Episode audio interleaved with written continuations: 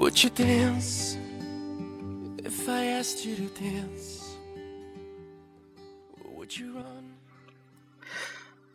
Hi, everybody. Welcome back to 英语口语每天学. I'm your friend Ben.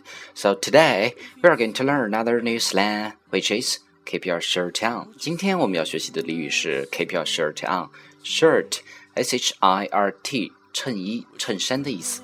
字面来看，keep your shirt on 是穿上衬衫的意思。In English, it means to keep calm. 在英文里指的是保持冷静、别激动的意思。If we find ourselves in a heated situation with a person getting riled up, we may try calming the irritated person by using these expressions. 如果我们发现周围有人发怒或者生气，我们就可以用 "keep your shirt on" 去让他保持冷静。 This phrase may originate from the fact that when people get angry and are looking to fight, they will sometimes remove their shirt. 这个俚语的来源是这样子：当人们很生气、准备打架的时候，他们就会脱掉自己的衬衣。Why? Because removing one's shirt increases maneuverability. 为什么呢？因为脱掉衣服就可以增加身体的灵活性。It allows for further range of motion of of the upper body that would otherwise be limited，这样打架时上肢的运动就会更加自如。Therefore, those who are not interested in fighting would advise an angry person to literally keep their shirt on, showing they wanted to settle things through peaceful means rather than through violence. 因此，对打架不是很感兴趣的人就会建议打架者穿上衣服，以此暗示他们希望打架者通过和平而不是暴力的方式 来解决问题。OK。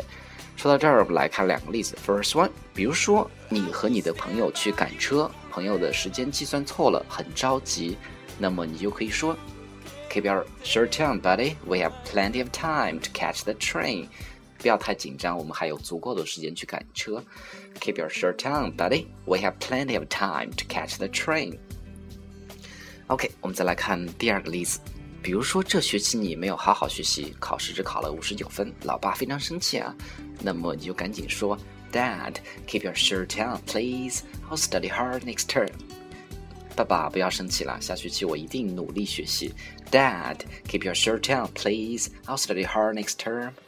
Okay, guys. So today we have learned keep your shirt on, which means to keep calm.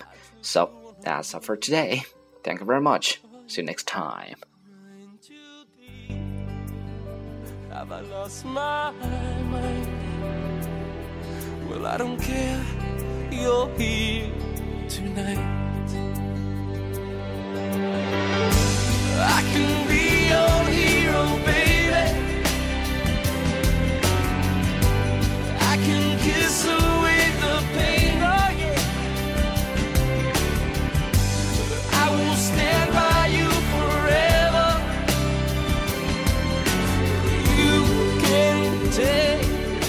my breath